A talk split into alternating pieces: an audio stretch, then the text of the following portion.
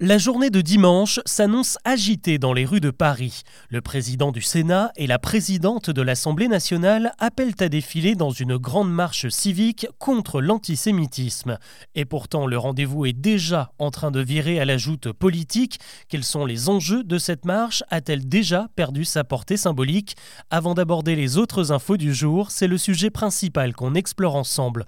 Bonjour à toutes et à tous et bienvenue dans Actu, le podcast qui vous propose un récap quotidien de l'actualité en moins de 7 minutes. C'est parti c'est vrai que ça partait d'un bon sentiment. Hier, Gérard Larcher et Yael Braun-Pivet, les présidents des deux assemblées, ont appelé à un grand rassemblement à Paris ce dimanche pour dire non à l'antisémitisme. Depuis l'attaque du Hamas en Israël, les actes contre la communauté juive se sont multipliés chez nous, plus d'un millier de cas recensés de tags ou d'injures et près de 500 interpellations à la clé. Problème, depuis 24 heures, l'invitation tourne à la bataille politique pour savoir qui sera présent dans le cortège parmi les représentants des différents partis. D'un côté, il y a ceux qui n'ont pas hésité, le camp présidentiel Renaissance auquel appartient Yael Braun-Pivet et bien sûr les républicains emmenés par Gérard Larcher. Sauf que dans la foulée, l'extrême droite a elle aussi montré son enthousiasme. Marine Le Pen appelle tous les électeurs du RN à se joindre à la marche, tout comme Éric Zemmour qui invite ses supporters. Et ces confirmations embêtent beaucoup les organisateurs, car la présence du RN et de Reconquête et le fait de les accepter dans le cortège reviendrait à effacer un argument que les partis historiques avancent depuis plus de 40 ans, l'antisémitisme latent de l'extrême droite. Et c'est d'autant plus délicat après la déclaration de Jordan Bardella, qui a affirmé il y a quelques jours que Jean-Marie Le Pen n'était pas antisémite, alors qu'il a tout de même été condamné plusieurs fois pour des propos négationnistes ou hostiles à la communauté juive. Depuis son changement de nom, le RN fait tout pour laver cet héritage, et cette marche en est une nouvelle occasion. Un moyen aussi de gagner en légitimité face aux autres partis, ce qui n'arrange évidemment pas leurs adversaires.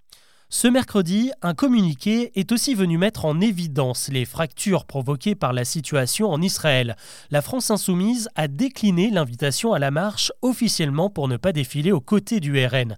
Mais cette décision isole un peu plus le camp de Jean-Luc Mélenchon au sein de la NUPES, car les socialistes, les écologistes et le PCF, eux, seront bien présents, mais loin des élus RN dont ils dénoncent aussi la présence. Entre récupération politique et querelle de partis, pas sûr que le message d'unité face à l'antisémitisme réussissent réellement à passer ce dimanche dans la capitale. L'actu aujourd'hui, c'est aussi le feu vert de la Commission européenne à l'adhésion de l'Ukraine à l'UE, un jour historique selon la présidente Ursula von der Leyen. Depuis 2022, l'Ukraine était simplement candidate et a dû voter de nombreuses lois pour les faire correspondre à celles de l'Union européenne, et ce sont ces changements qui lui permettent aujourd'hui de passer à l'étape supérieure. Pour autant, le chemin est encore long. Avant d'être réellement accepté dans le club, il va y avoir de nombreuses négociations et elles peuvent être très très longues, celles entamées par exemple avec la Serbie il y a 9 ans, sont toujours en cours. Car pour intégrer l'UE, il faut régler plusieurs dizaines de points très techniques sur la fiscalité, la libre circulation des biens et des personnes, les droits des minorités ou encore l'environnement. Autant de réformes qui seront très compliquées à engager en Ukraine tant que l'invasion russe n'est pas réglée. Maria Carré est sortie de la glace et les téléfilms rythment déjà les après-midi sur TF1 et M6. Noël, et oui, c'est dans un mois et demi. Et malgré l'ambiance, beaucoup de Français serrent les dents au moment de faire la liste des achats pour les fêtes. La faute à l'inflation qui impacte le budget moyen cette année. Selon une étude Cofidis, il s'élève à 549 euros par personne. C'est 19 euros de moins que l'an dernier. Premier poste de dépense, c'est évidemment les cadeaux. Et là, pour le coup, il n'y aura pas beaucoup de sacrifices. Français compte faire plaisir à au moins 7 personnes de son entourage. Les économies se feront surtout sur la déco, le repas et sur la tenue vestimentaire qui coûteront plusieurs dizaines d'euros de moins qu'en 2022.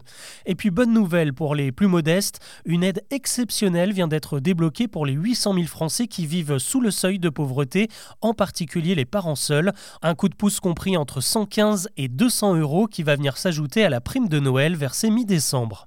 À Tahiti maintenant, on cherche toujours une solution pour accueillir l'épreuve de surf des JO de Paris 2024. Depuis plusieurs semaines, la colère gronde autour du spot de Teaupoo où les organisateurs des Jeux veulent faire construire une tour climatisée et connectée à Internet pour les juges en plein milieu du lagon rempli de corail. Un scandale pour les locaux qui dénoncent un massacre écologique, surtout qu'une autre tour en bois existe déjà sur place. Une pétition portée par plusieurs surfeurs a déjà recueilli près de 150 000 signatures pour s'opposer au projet. Ce mardi, le président polynésien, lui, a proposé de déménager l'épreuve sur une autre plage. L'affaire devra dans tous les cas être tranchée au plus tard mercredi prochain pour respecter les délais d'installation. Vous connaissez déjà Netflix, Prime Video ou encore Disney ⁇ Eh bien la NASA vous propose de réellement vous évader de votre canapé avec NASA ⁇ son site de streaming disponible depuis ce mercredi soir, un service qui ne demande aucun abonnement et qui est disponible sur les téléconnectés comme sur le net. Au programme des centaines d'heures d'émissions de documentaires pour découvrir les opérations de l'agence spatiale américaine, celles du passé mais aussi du futur comme la préparation de la mission Artemis vers la Lune il y aura aussi des émissions avec d'anciens astronautes et des experts qui commenteront par exemple les images capturées par le super télescope James Webb. Un espoir peut-être, la France va-t-elle enfin remporter l'Eurovision? Eh bien on peut y croire puisque le comité vient de désigner son candidat et ce n'est pas un débutant puisqu'il s'agit de Slimane, le chanteur qui a remporté la cinquième saison de The Voice et qui cumule plus de 2 millions d'albums vendus sera donc notre porte-drapeau le 11 mai prochain à Malmö en Suède. Le titre qu'il défendra doit être dévoilé ce mercredi soir dans le 20h de France 2.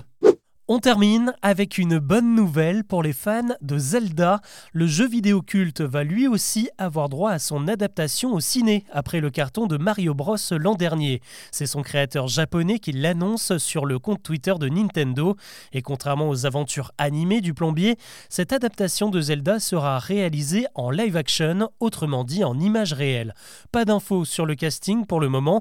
Il faudra attendre avant de savoir qui incarnera le héros Link à l'écran. En on sait que le projet est piloté par Avi Arad, à qui l'on doit quelques-uns des plus gros succès de Marvel, et notamment le dernier film d'animation Spider-Man. Voilà ce que je vous propose de retenir de l'actu aujourd'hui. On se retrouve demain pour un nouveau récap.